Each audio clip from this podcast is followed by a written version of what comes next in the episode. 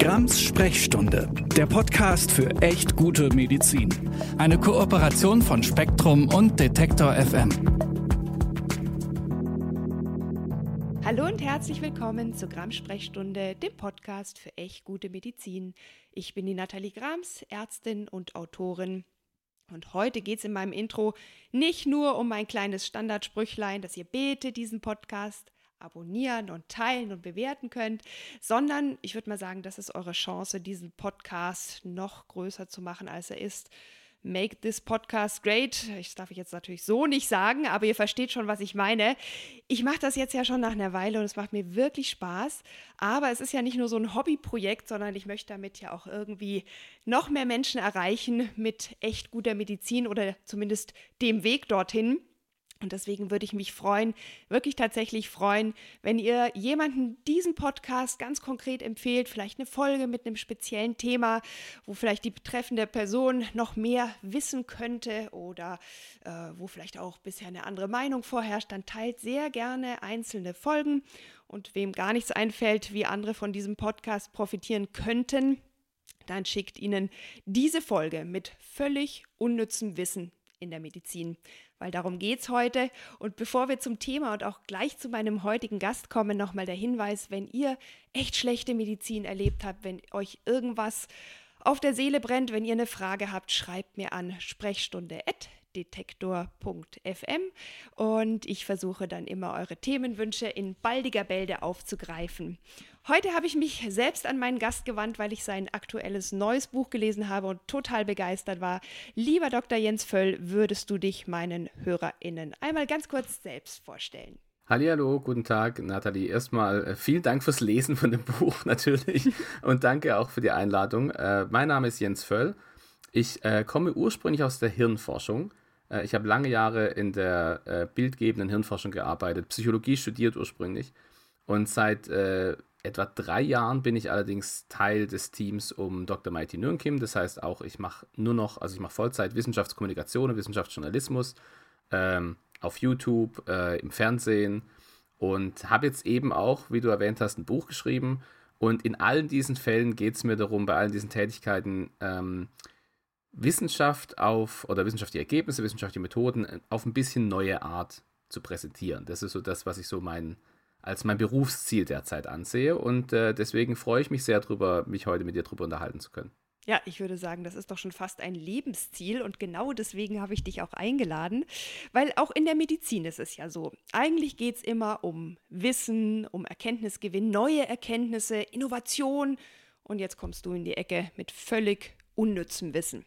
Das ist jedenfalls so ungefähr der Titel von deinem Buch, das übrigens auch ein Spiegel-Bestseller geworden ist ähm, und in dem du Wissenskommunikation und auch Wissenschaftskommunikation echt mal ganz anders aufziehst.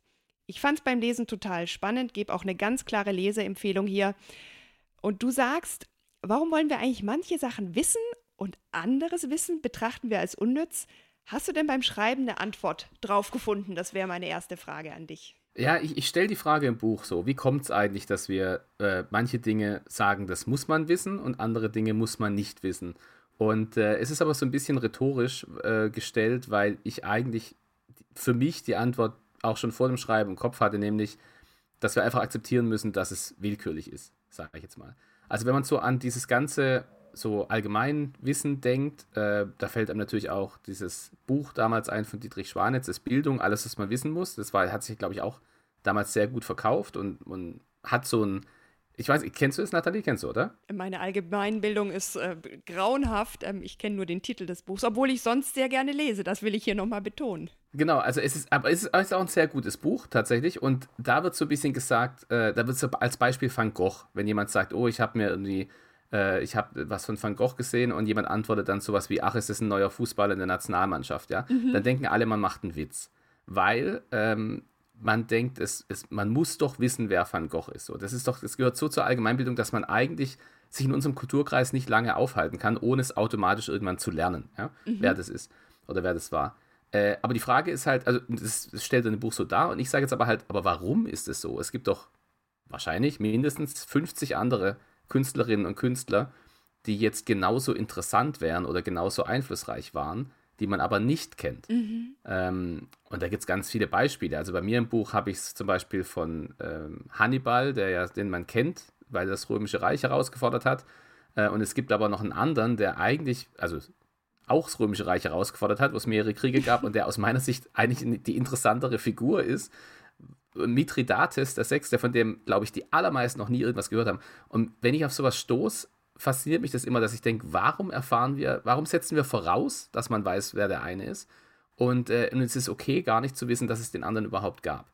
Und ich glaube eben, es, es ist so eine gewisse, ja, kulturelle Willkür, ne? so, viel, so wie es auch viel mhm. andere Willkür gibt, in dem Sinne, was man so als, äh, als kulturelles Ritual oder kulturelle Eigenschaft hat. Da ist ja viel nicht äh, bewusst bestimmt, sondern es hat sich irgendwann so ergeben. Und ich glaube, das ist bei dem bei der Grenze der Allgemeinbildung ist es so ähnlich. Das hat sich irgendwann so ergeben und wir haben, glaube ich, alle was davon, wenn wir uns ab und zu verinnerlichen, dass es halt rein willkürlich ist. Ja, und dass das Wissen immer größer ist als das, was man selber weiß und dass es halt auch einfach ja so ein bisschen Falschwissen gibt. Ne? Ich habe das ja mit der Homöopathie erlebt. Als ich damals Homöopathin war, kam mir das als gesichertes Wissen vor. Und ja, gut, das hat es ziemlich zerbröselt. Ähm, aber äh, es war eben auch wichtig, dass es anderes Wissen gab, was sich dann als richtiger erwiesen hat, also durch wissenschaftliche Kriterien als wichtiger, sodass man immer davon ausgehen muss, oder sollte. Das, was ich weiß, ist nicht alles. Es gibt auch mehr, das gewusst werden kann. Und es gibt auch sozusagen verschiedene Gütekriterien für Wissen. Und ich finde deswegen deinen Ansatz so spannend, weil du ja nebenbei, so en passant, diese Gütekriterien erstens in Frage stellst, aber auch ausführst im Sinne von, was, woher weiß ich denn jetzt, ob das jetzt richtiges, seriöses äh, Faktenwissen ist oder eher so eine Anekdote oder so ein Geschichtchen oder irgend so ein Gefühl? Genau, also da, da geht es mir auch so ein bisschen drum. Da unterscheide ich auch so für mich ein bisschen zwischen dem unnützen Wissen und dem nerdigen Wissen. Äh, die, der Hintergrund von dem Buch ist ja auch, dass ich äh, bei MyThinkX, bei der, bei der TV-Sendung, in der ich mitarbeite, habe ich so ein, eine kleine Kategorie bekommen, äh, namens völlig unnützes Wissen, wo ich immer so in einer Minute so einfach einen unnützen, lustigen Fakt erzählen konnte aus der Wissenschaft. Mhm. Ähm, und als es dann darum ging, das Buch zu schreiben, dachte ich, ja, aber jetzt will ich ja näher, mehr in die Tiefe gehen. Und es geht eigentlich nicht wirklich um unnützes Wissen, das einem gar nichts bringt, sondern es geht mehr um Dinge, wo man sich so rein nörden kann. Äh, und häufig geschieht es eben über die Frage, woher wissen wir das überhaupt? Ja. Also das eine, man hörte immer so, auch aus der Medizin immer so Fakten und dass man sagt, oh, wenn man irgendwie alle Nervenzellen aneinander rein würde, dann wird es so und so viele Kilometer geben irgendwie. Und dann kann man sich auch fragen, woher kommt diese Zahl? Weil gemessen haben wird es ja niemand. Mhm. Äh, das heißt, was ist es dann? Ist es eine Schätzung? Wenn ja, worauf basiert die Schätzung? Und wenn man die Leute in der Wissenschaft fragt, dann sagen die halt, ja, wir, wir gehen davon aus, dass man so und so viel Nervenzellen besitzt. Im Durchschnitt ist, dies, ist eine so und so groß und so. Und dann kann man sich das erklären lassen. Mhm. Aber das wird häufig nicht gemacht. Also ja. häufig hört man so einen Fakt, ohne zu erfahren, was da eigentlich der Hintergrund ist und woher die Wissenschaft glaubt, sowas eigentlich zu wissen. Ja, ja. Das finde ich eben das Interessante, dass man tatsächlich auch lernt, Wissen oder geglaubtes Wissen zu hinterfragen. Und genau zu diesem Behufe musst du uns jetzt ein bisschen mehr über unnützes Wissen in der Medizin erzählen. Ich fand ja zum Beispiel den Teil in deinem Buch super spannend, wo es irgendwie um die Erforschung von Erinnerungsprozessen im Gehirn geht, äh, die zum Beispiel bei verschiedenen Erkrankungen oder auch durch Traumata gestört sein kann oder können. Mhm. Und du beschreibst, dass sich bei einer besonderen Form der Amnesie, also der von Erinnerungslücken, man sich aber trotzdem an irgendwie herabfallende Tetris-Blöcke erinnern kann, wenn man das an dem Tag dann im Rahmen eines wissenschaftlichen Versuchs gespielt hat, obwohl man sich an den Tag eigentlich nicht mehr erinnern können kann. Ist das jetzt genau. richtig? Ich hoffe, ja, genau. du musst es nochmal besser beschreiben. Ich fand es sehr, sehr spannend. es ist, also wenn es sowas wie meine Lieblingsstudie gibt, dann ist das, glaube ich, meine Lieblingsstudie. Mhm. Ähm, und da muss man aber, also um zu verstehen, warum, muss man so über ein paar Sachen Bescheid wissen. Das eine, wie du sagst, ist eine besondere Art der Amnesie.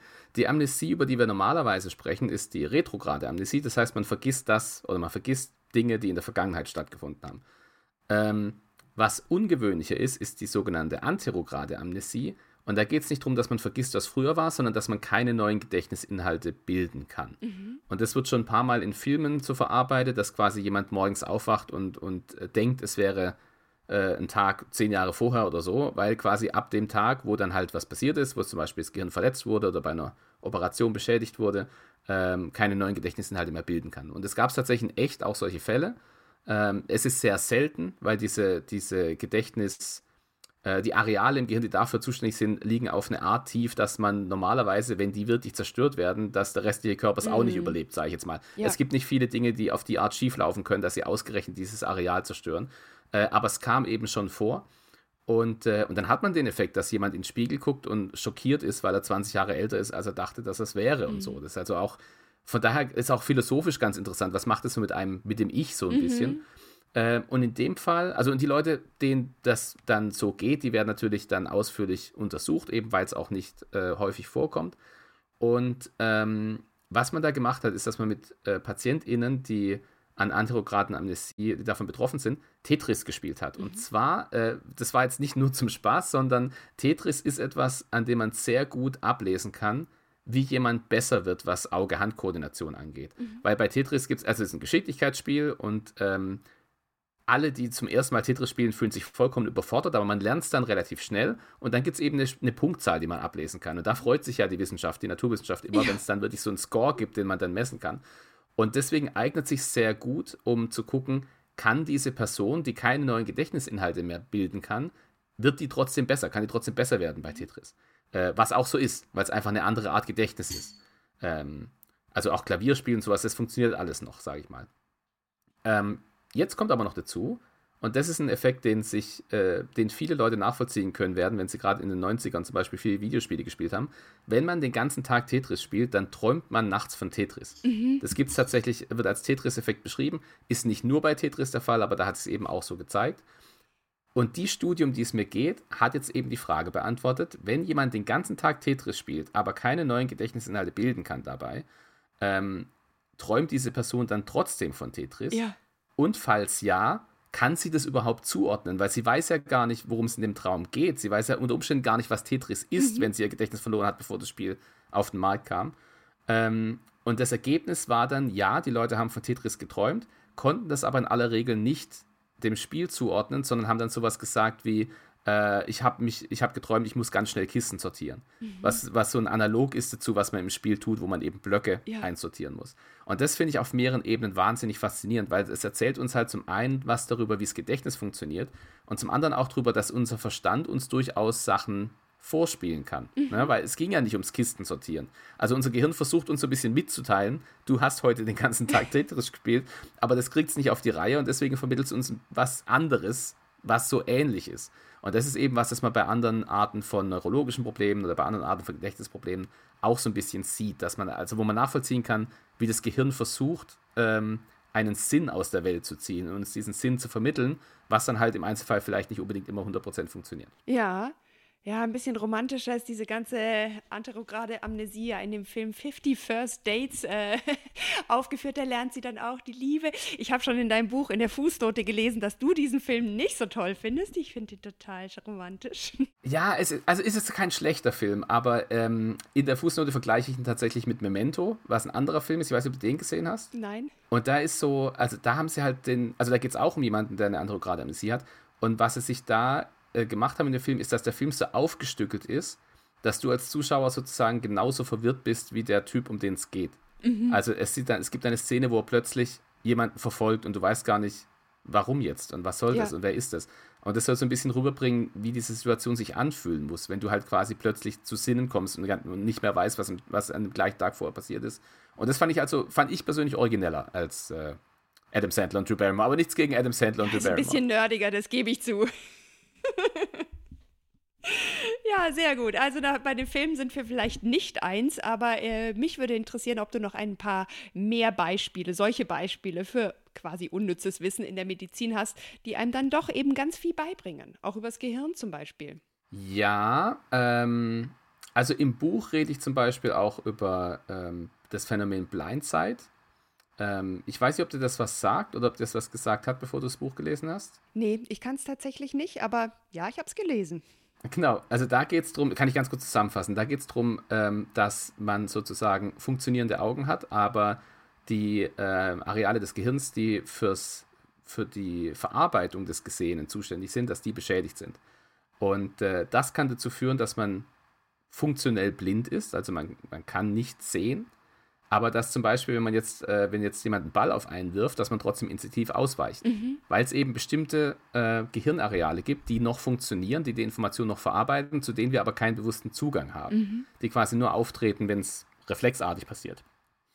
Ähm, auch da wieder, ähnlich beim, bei der Amnesie, äh, wir lernen so ein bisschen darüber, dass es einen Abstand gibt zwischen dem, was wir als unser Ich wahrnehmen und dem, was unser Gehirn so den ganzen Tag übertreibt. Ich hab, es, gibt, es gibt auch Beispiele, also ich will auch nicht nur über das Buch reden, ich habe auch überlegt, es gibt noch andere ähm, Beispiele, an denen man bestimmte Dinge gut, gut beibringen kann. Jetzt weiß ich aber auch, dass du ein bereits sehr medizinisch vorgebildetes Publikum bei deinem Podcast hast, deswegen will ich die Leute auch nicht langweilen mit Dingen, die sie wahrscheinlich schon, schon kennen. Hast du uns einen Nerd-Fact mitgebracht? Ah, ich, ja, so ein bisschen. Also am liebsten mag ich es immer, wenn so Geschichten dahinter stecken, sag ich mal. Wenn es nicht so ein einzelner Fakt ist, sondern so Geschichten. Hast du von der Studie mitbekommen, ähm, die war, ich habe es nochmal nachgelesen, ich glaube, es war 2018. Ähm, da war ein neunjähriges Kind, es war eine Einzelfallstudie, ein neunjähriges Kind kam in eine Kinderzahnklinik, äh, weil äh, er, also es war ein Junge, unaufhörliches Zahnfleischbluten hatte, sodass es wirklich alles schon wahnsinnig geschwollen ist. Und als es dann da, als er dann in die Klinik kam, haben dann die Leute festgestellt, äh, er weigert sich auch aufzustehen oder sagt, er kann nicht mhm. aufstehen ähm, und wirkt auch an sich sehr, sehr äh, schwächlich und hat dann äh, auch solche kleinen Blutpunkte auf der Haut gehabt, wo man gesagt hat, das ist also muss eigentlich tritt nur bei bestimmten meist schweren Krankheiten auf. Äh, sagt mhm. dir der Fall was?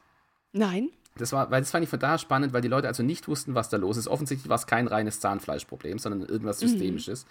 Ähm, und dann haben sie gemerkt, dass der, also der Junge war da im Krankenhaus, weil ihm ging es einfach nicht gut. Und dann ist der, der Belegschaft im Krankenhaus aufgefallen, dass er jegliches Essen aus der Cafeteria des Krankenhauses verweigert hat äh, und stattdessen nur äh, so verpackte so Rahmennudeln, ne? diese, diese Abkochnudeln mhm. und, und so Kekse und sowas gegessen hat, die die Eltern ihm mitgebracht haben und sonst nichts. Ähm, und darauf sind sie auf die Idee gekommen, daraufhin nach einer anderen Krankheitsursache zu suchen, nämlich, kannst du es erraten? Irgendwas mit Blei? Äh, ah, Wäre auch, wär auch eine gute Idee, genau. Ja. Äh, Skorbut. Ja, Vitamin C-Mangel. Mhm. Genau, dass die Ernährung so einseitig war, dass, dass das Kind Skorbut entwickelt hat. Und dann haben sie sich also diese Familiendynamik und mit diesem Essen noch genauer angeschaut und haben dann auch festgestellt, dass das Kind, ähm, also dass, dass dann Autismus vorlag, was mhm. quasi die, die Auswahl an, an Nahrungsmitteln begrenzt hat, die das Kind zu sich genommen hat. Ähm, das gibt es da ja zum Teil, dass nach, je nach Geschmack, Textur, sogar Farbe, Aussehen bestimmte Nahrungsmittel abgelehnt werden. Mhm. Äh, und es war in dem Fall so, dass die Familie quasi sich darauf eingerichtet hat und dann eben nur noch ganz bestimmte Nahrungsmittel gegeben hat. Und das hat zu Skorbut geführt. Und ich finde es dadurch, also ich finde, das sind mehrere spannende Dinge dabei. Das eine eben eine Aussage über die Medizin, ne, dass eine Krankheit, um eine Krankheit zu behandeln, muss man erstmal wissen, was es ist. Ja. Und es hat so einen Weg genommen, das war so ein bisschen wie bei Dr. House, ne, so ein Weg von Zahnfleischproblemen über Skorbut dann hin zu äh, sekundärer Skorbut, weil es eigentlich um Autismus geht, der im Grunde ja. genommen äh, familiär, wo die Familiendynamik äh, im Grunde anders aufgezogen werden muss. Ähm, oder halt zumindest die, die, die, Nahrungsaufnahme zu Hause und so weiter. Ähm, das finde ich eine spannende Geschichte. Und mir geht es halt immer darum, ich habe gern so die, die Facts und die Geschichten, wo ich den Eindruck habe, warum hat mir das keiner vorher erzählt? Also warum mhm. ist es mhm. keine Studie, die man kennt, äh, weil es einfach interessant ist. Wobei man aber sagen muss, im Feld habe ich jetzt seither mehrfach gesehen, ähm, die Connection, dass die Connection Autismus und Skorbut so ein bisschen untersucht werden muss, einfach um die Gefahr zu verhindern, dass es anderen Kindern auch so geht. Ähm, also von daher im Feld wurde es schon durchaus diskutiert. Mhm. Ähm, aber ja, aber nicht so in der Öffentlichkeit, habe ich den Eindruck. Ja, ja, wirklich spannend. Und das sind auch die, die oder diese Art der, der Kommunikation von, ja, wie läuft es in der Medizin, wie läuft es beim Erkenntnisgewinn, das gefällt mir so unheimlich gut an deiner Art, weil du bist ja jetzt wirklich schon seit Jahren als Wissenschaftskommunikator unterwegs. Du hast ja auch schon erwähnt, dass du äh, Teil vom Team von MyThinkX bist, dass du Mai auch vorher schon bei ihren legendären YouTube-Videos äh, unterstützt hast, die wahrscheinlich uns allen auch in der Pandemie super viel beigebracht haben. Du bist selbst auf Twitter unterwegs, du betreibst den deutschen Real Scientists-Kanal, wo man WissenschaftlerInnen sozusagen in ihrem Daily Business über die Schulter schauen kann und auch dabei viel lernt. Und ich finde es immer wieder spannend, weil du bist einerseits ein wirklich sehr seriöser Nerd, sag ich mal. Aber dein Weg der Wissensvermittlung ist in gewisser Weise Unterhaltung. So wie du uns jetzt auch mit dieser Geschichte und gleichzeitig mit Wissenszuwachs äh, unterhalten hast. Und ich habe äh, es ja selbst eher immer so mit der direkten Aufklärung und mit sachlicher äh, Kommunikation, vielleicht auch manchmal mit Konfrontation versucht.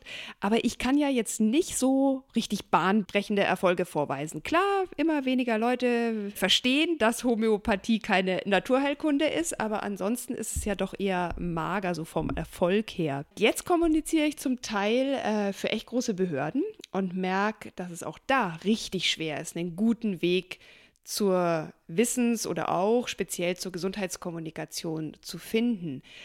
Funktioniert dein Ansatz? Das würde ich wirklich gerne wissen. Also nicht nur für den Podcast, sondern auch persönlich. Da muss ja. ich hier noch ein bisschen lustiger werden. äh, also zum einen würde ich äh, ganz klar widersprechen bei der Aussage, dass du, dass du wenig Einfluss hast oder hattest oder wenig erfolgreich warst mit deiner Kommunikation zur Homöopathie, weil ähm, also ich, ich, ich habe ganz stark den Eindruck, dass da ein gesellschaftlicher Wandel stattfindet und dass du da ein ganz elementarer Teil davon bist, warst und bist. Ähm, Danke sehr. Und ich denke, ja, und, und, ich denke auch, also auch bei, um auf die Frage zurückzukommen, also was für einen Ansatz könnte man dafür verwenden oder, oder was für ein Ansatz, Ansatz funktioniert da, ist mein Eindruck, dass es sehr davon abhängt, was das Thema ist und vor allem auch, was das Ziel ist der Kommunikation. Mm. Weil ähm, ich mache es mir sozusagen leicht mit dem, mit dem Buch und mit den Dingen. Äh, also im Buch zum Beispiel packe ich ja nur Themen an, die, äh, also ich packe viele Themen an, von denen die Leute noch nichts gehört haben. Mhm.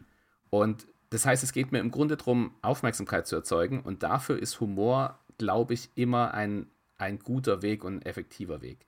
Wenn du jetzt aber sagst, du würdest zum Beispiel Aufklärung über Homöopathie betreiben, die Leute wissen ja bereits, was Homöopathie ist und die haben vor allem auch eine vorgefertigte Meinung.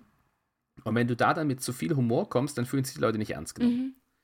Ähm, sondern die erwarten dann einfach, dass pro, auf professionellere Art Wissen vermittelt wird. Und ich glaube, deswegen äh, ist der Ansatz da vielleicht ein bisschen anders. Aber jetzt hast du schon MyThinkX angesprochen, da haben wir auch eine Folge zur Homöopathie gemacht.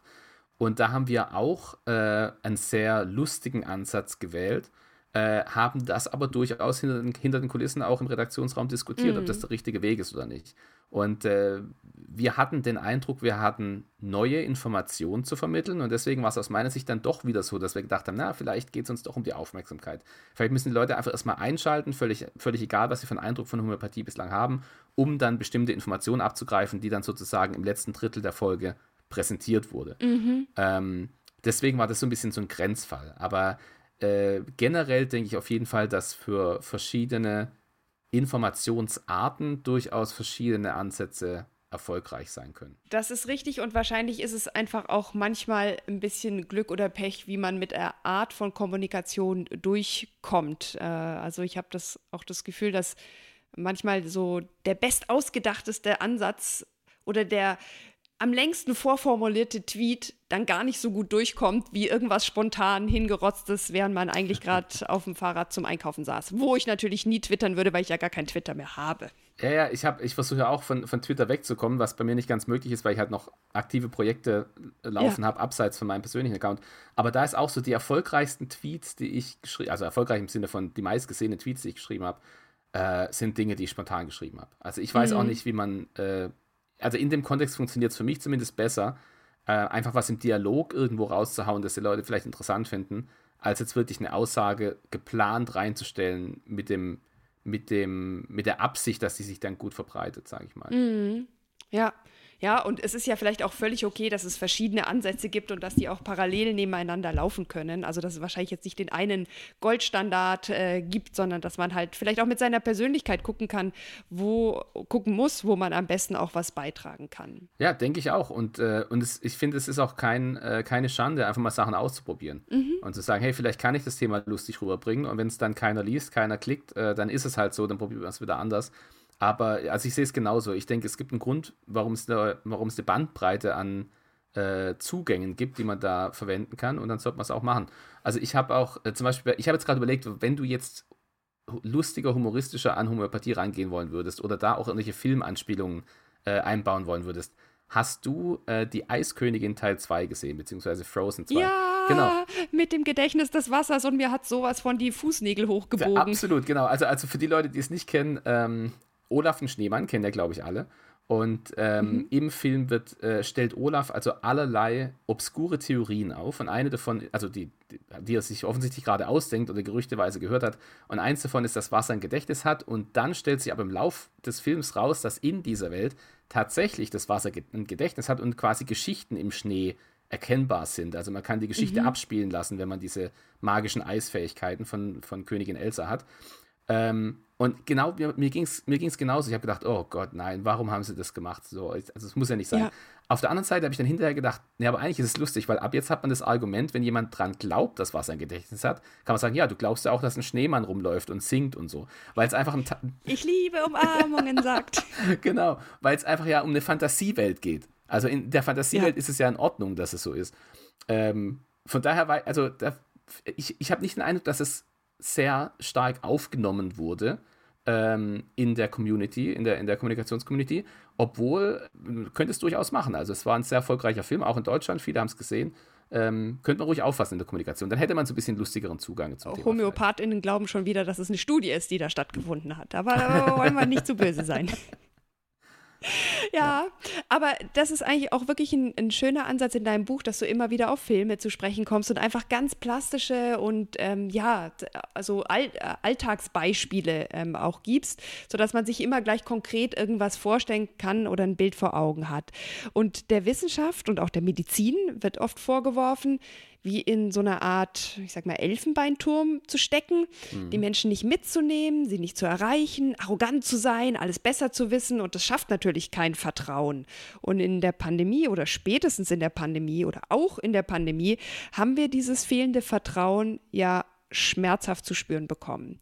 Und dein Ansatz auf Augenhöhe zu kommunizieren, mit Humor, vielleicht manchmal auch mit dem Augenzwinkern, ist ja ein ganz anderer, ist ja ein sehr menschlicher Ansatz auch.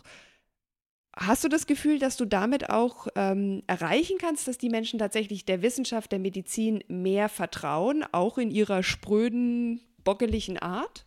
Ähm, ich, ich weiß nicht, ob das funktioniert, aber ich sag mal, auch vor der Pandemie war das schon die Hoffnung und die Motivation dahinter. Also bei dem, bei dem Twitter-Account, den ich erwähnt habe, äh, der heißt ja realscientist.de äh, und der heißt deswegen Real Scientists, weil es darum geht, so die Menschen hinter der Wissenschaft, hinter der Forschung zu zeigen. Äh, das ist eine Idee, die habe ich mir nicht ausgedacht, sondern ich habe nur den deutschsprachigen äh, Ableger quasi gemacht. Das ist ursprünglich ein mhm. englischsprachiges Projekt, das auch noch weiter besteht. Da heißt eben Real Scientists. Und die Motivation habe ich dann davon übernommen, dass man eben sagt, hey, wenn wir, wenn wir zeigen, die Leute haben ein Gesicht, die Leute haben Namen, die Leute haben äh, persönliche Interessen, die haben eine persönliche Einstellung, dann schaffen wir vielleicht, hoffentlich, ein bisschen Vertrauen auch äh, in die Wissenschaft, weil man einfach sieht, hey, das ist kein gesichtsloser gesichtsloser Turm, der nur irgendwie Geld von der Pharmaindustrie kriegt, sondern da sitzen mhm. Leute, die sind ähnlich wie ich äh, und die wollen einfach auch nur ihren Job machen und die haben halt diese, diese Methoden gelernt und wollen halt rausfinden, was los ist. Ähm, das ist so die Hoffnung. Das gab es, wie gesagt, schon vor der Pandemie. Also den, den ähm, Original-Account gibt es seit 2014, den deutschen Ableger seit 2017 oder deutschsprachigen Ableger. Und, ähm, und wie du sagst, ich sehe es genauso, dass es jetzt in der Pandemie äh, uns gezeigt wurde, dass wir das eigentlich schon viel früher hätten machen sollen und auch mehr hätten machen sollen, weil, mhm. jetzt sage ich was ganz Kontroverses, äh, wenn jetzt die Wissenschaft hergeht und die Regierung hergeht und sagt, Leute, es gibt eine unsichtbare Gefahr, ja, ihr dürft jetzt alle nicht mehr rausgehen, dürft nicht mehr zur Arbeit, dürft nicht mehr der Oma Hallo sagen, ihr müsst jetzt zu Hause bleiben, euer ganzes Leben danach ausrichten, ähm, euch vor dieser unsichtbaren Gefahr zu schützen, dann finde ich es komplett nachvollziehbar, wenn jemand die Arme verschränkt und sagt, erklär mir doch erstmal, warum du glaubst, dass, dass es wirklich so ist. Ja. Das finde ich ein absolut nachvollziehbares, äh, nachvollziehbare Skepsis. Und in dem Moment hilft es eben, wenn man den Eindruck hat, man versteht, woher diese, woher diese Aussagen kommen, woher diese Daten kommen. Deswegen gab es ja auch, äh, habe hab ich den Eindruck, in der Wissenschaftsbubble relativ wenig äh, solche Skepsis, weil die halt vielleicht schon mal gehört haben, wie man solch, also zum Beispiel, wie naheliegend eigentlich die Gefahr einer Pandemie schon längst war mhm. Ähm, mhm. und dass wir an anderen quasi vorbeigeschrammt sind. Also da war das, kam es vielleicht nicht so überraschend und vielleicht versteht man auch da in der Bubble eher, wie so ein Laborergebnis zustande kommt und ob man dem eben vertrauen kann oder nicht. Ähm, ja. Und deswegen für das nächste Mal, für die nächste Pandemie oder auch für die Klimakrise zum Beispiel, fände ich es wirklich instrumentell wichtig, dass man irgendwie eine Atmosphäre schafft, wo solche Aussagen äh, von, aus der Wissenschaft dann auch eingeordnet werden können. Dass man wirklich sagt, okay, ich habe so und so großes Ausmaß in diese, äh, von Vertrauen in diese Aussage, weil ich eben die Prozesse dahinter kenne, weil ich vielleicht sogar die Leute dahinter kenne und so weiter und so fort. Und das erreicht man nicht, wenn man Leuten nur Ergebnisse von Latz knallt, sondern da muss man auch zeigen, da stecken Menschen dahinter und da muss man auch zeigen, was für Methoden dahinter stecken, hinter solchen Aussagen. Ja, ich meine, das äh, Gefährliche war ja, oder gefährlich und gleichzeitig Unvermeidbare, war ja einfach auch die Vermischung von wissenschaftlicher Erkenntnis und Politik und einer gewissen Instrumentalisierung, in welche Richtung auch immer. Aber es gab ja auch super gute Beispiele. Also den Podcast von Drosten fand ich ein extrem gutes Beispiel für genau diesen Ansatz, den du nennst, zu verstehen, was machen denn diese WissenschaftlerInnen da eigentlich und woher wissen die das und wie können die uns das so erklären, dass wir es alle verstehen. Und ich nehme auch an, dass dieser Podcast deswegen so ähm, erfolgreich war. Ja, auf jeden Fall sehe ich auch so. Genau, und da denke ich halt, ich, ich denke, es hat auch dazu geführt, jetzt die Pandemie, ähm, dass das ganze Thema Wissenschaftskommunikation, also im Grunde genommen die, die Erklärung von Wissenschaft durch die Wissenschaftsschaffenden selbst mhm. äh, einfach ernster genommen wird. Und ja. ähm, zum einen, also was mich beeindruckt hat, es steht jetzt auch im Koalitionsvertrag drin, dass sowohl Wissenschaftskommunikation wie auch Wissenschaftsjournalismus mehr gefördert werden soll, als es vorher der Fall war. Ich glaube, das ist eine direkte Konsequenz daraus. Ähm, es gibt jetzt Förderanstalten, Geldgeber, die ähm, jetzt erwarten oder sogar voraussetzen, dass wenn man ein, ein Forschungsprojekt, einen Antrag auf Förderung von einem Forschungsprojekt stellt, dass man da beschreibt, wie erkläre ich das nachher der Bevölkerung. Mhm. Also nicht ja. nur, wie erkläre ich es den Leuten in mein, meinen Peers, meiner eigenen Bubble, was ja sowieso Teil der Wissenschaft ist, sondern auch, wie erkläre ich das Leuten, die nicht den gleichen Hintergrund haben, die nicht sowieso in dieses Feld gehören. Äh, wie kann ich denen erklären, was ich eigentlich mache und warum das wichtig ist?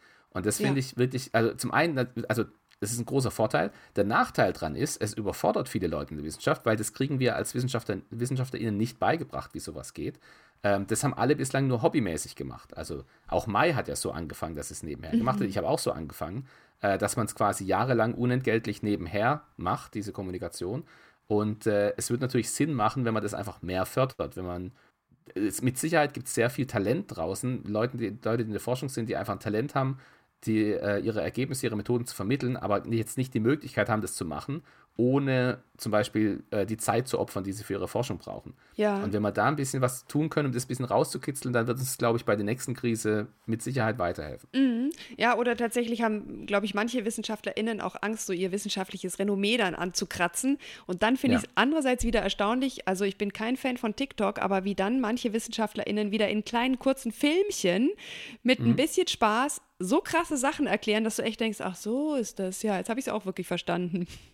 Also, ja, TikTok ist so, äh, soll ich gar nicht unterbrechen. Nee, ist ähm, einfach Fluch, Fluch und Segen zugleich, ne?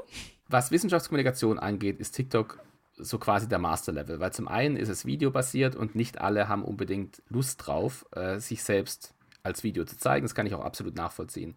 Äh, zum anderen ist Video halt sehr, äh, ist TikTok sehr kurz ähm, und das Allerschwierigste ist, sein eigenes Thema, seine eigenen Methoden sehr kurz zusammenzufassen. Das heißt, da kommen mehrere Dinge zusammen, die es einfach sehr, sehr schwierig machen. Aber zum einen, glaube ich, kann TikTok schon sehr effektiv sein. Ähm, also zum einen, weil es viel genutzt wird, zum anderen, weil man da schnell viele Dinge konsumieren kann und da vielleicht auf Dinge aufmerksam wird und so weiter. Zum anderen bin ich auch eigentlich ganz beeindruckt davon, wie die Software ist, dass die Software es einem recht leicht macht, äh, ein flippiges Video zu schneiden und da Musik drunter zu legen und so. Ich glaube, das ist so der Vorteil, den TikTok reingebracht hat. Und also ich sag mal, wenn TikTok jetzt untergehen würde, äh, ich bin keiner von denen, den dann großes Herz bricht, aber ich finde es schon, ähm, ich, mich würde es schon interessieren, wie es dann weitergeht. Also, dass diese, diese Einfachheit des Videoschneidens und des Videoaufnehmens ähm, reingebracht wurde, ein Stück weit durch TikTok, das finde ich, find ich schon reizvoll. Ja, auch zur Wissenskommunikation. Äh, Aber jetzt ist das ja hier ein Podcast für echt gute Medizin. Und ich bin ja hier auch immer wieder auf der Suche nach Mitteln und Methoden, die die Wissensvermittlung in der Medizin besser und auch leichter machen und damit man eben auch eine eigene Gesundheitskompetenz aufbauen kann. Hast du da mit deiner Erfahrung vielleicht jetzt zum Abschluss noch ein paar Tipps? Ah, also Medizin bietet halt auch einen eigenen Challenge, ne? Weil das eine ist auch, ähm, auch da wieder, alle haben ihren eigenen Eindruck und alle haben so ihre eigenen Mythen im Kopf, bevor man überhaupt anfängt, mit den Leuten zu reden. Also wenn du jetzt sagst sowas wie, ja, Alkoholkonsum kann, kann Depressionen, äh, die Entwicklung von Depressionen fördern, äh, da denkt man sich so, was? Nein, immer wenn ich drei Bier trinke, dann fühle ich mich toll. Und das ist so diese eigene Erfahrung, die jeder, die alle mit dem eigenen Körper haben, ähm, steht da erstmal so im Weg. Und ich glaube, der, der Trick dabei ist so ein bisschen, ähm, die Leute auch so die, die eigenen Mythen überwinden zu lassen. bei Homöopathie weißt du auch, was für eine Riesenrolle der Placebo-Effekt spielt, weil auch die Leute ein Stück weit einen falschen Eindruck vom Placebo-Effekt haben. Ja.